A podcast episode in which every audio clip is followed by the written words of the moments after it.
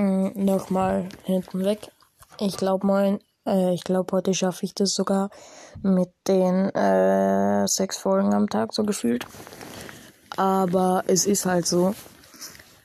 Und ich, mein Jahresrückblick, wie gesagt, wäre halt noch viel krasser gewesen. Weil ich habe meinen Jahresrückblick von Crowcast angeguckt. Auch wenn ich da noch kein Jahr alt war, habe ich ihn mir halt angeguckt.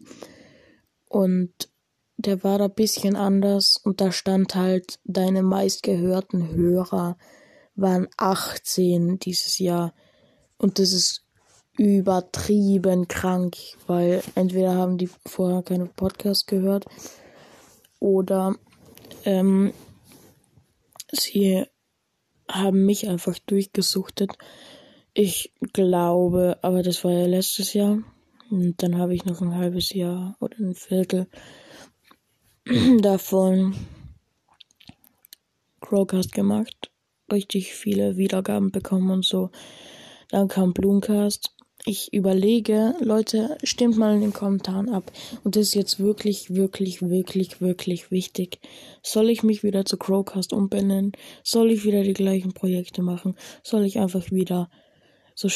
Das wäre ja gleich wie in Fortnite einfach Season 1 Push-Taktik machen. Aber soll ich wieder ähm, solche Folgen wie früher mit denselben Leuten wie Kamehameha machen. Und ähm, soll ich mich wieder gleich nennen? Crowcast, Querstrich Marvin. Oder soll ich mich wieder zurück zu Crowcast nennen? Dann kennen mich auch ein paar Leute.